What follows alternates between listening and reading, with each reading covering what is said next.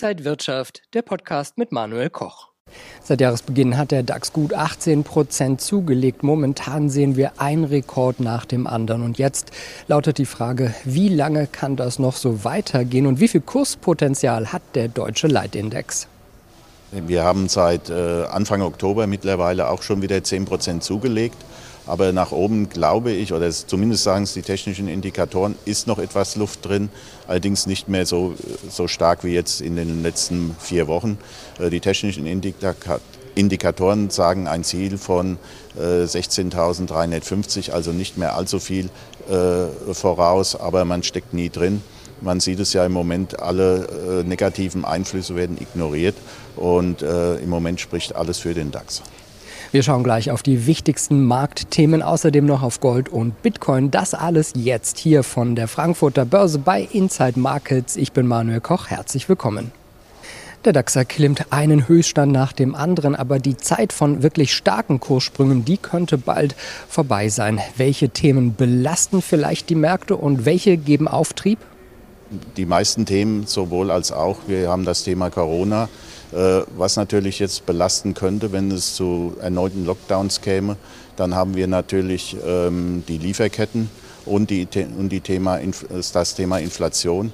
Und ich denke, bei Lieferketten und Corona könnte es bei einer positiven Entwicklung natürlich auch wieder zu einer äh, stützenden äh, äh Funktion kommen und äh, hier die Märkte zumindest positiv unterlegen.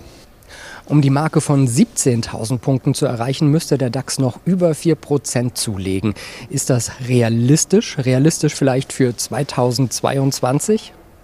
Ich denke, es, es ist im Reich des Möglichen. Ähm, man steckt natürlich nicht drin, äh, wie sich die Lage weiterentwickeln wird, aber wenn äh, nichts Unvorhergesehenes passiert, gehe ich davon aus, dass wir im Jahr 2022 die äh, 17.000 sehen werden. Während der Bitcoin von seinen Höchstständen wieder etwas runtergekommen ist, präsentiert sich Gold wieder etwas stärker, ist aber von den Höchstständen auch noch weit entfernt. Woran liegt das?